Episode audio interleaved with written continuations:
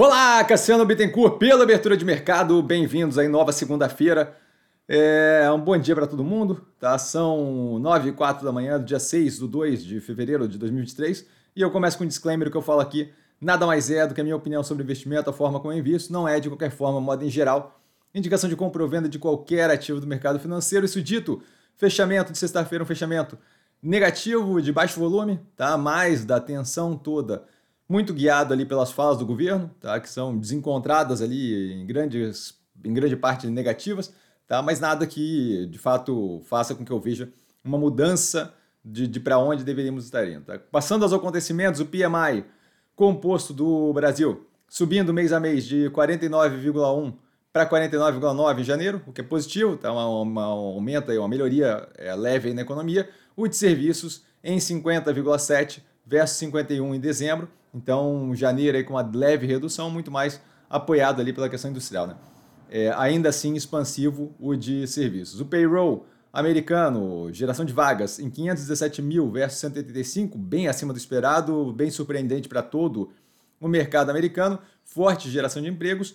É, veja aí como justamente a, confirmação de que a gente não tem propriamente é, desenhado aí uma, uma recessão nos Estados Unidos. Tá? O desemprego vai a 3,4% mais baixo desde 1969, tá? o que não deveria gerar nenhum vínculo de ah, a situação é parecida com década de 70, nem nada disso, mas é pura e simplesmente a última marcação nesse nível em 69. A Oi, sob risco de intervenção da Anatel, está aí rebaixada para D na nota de crédito da S&P, o que significa default, que significa é, a probabilidade alta de falência. Tá? Não que isso queira dizer que a empresa vai falir, mas é justamente a classificação padrão ali é, da S&P, colocando ela numa situação ainda mais é, é, precária. Tá? A Americanas negociando, é, a, a, é, negando, na verdade, né, a negociação da hortifruti natural da terra para venda, para possível levantar, cap, levantada de capital, tá? o que eles disseram que não está acontecendo, e afastando alguns diretores para poder continuar a apuração do rombo. Tá? Acho que é saudável esse movimento.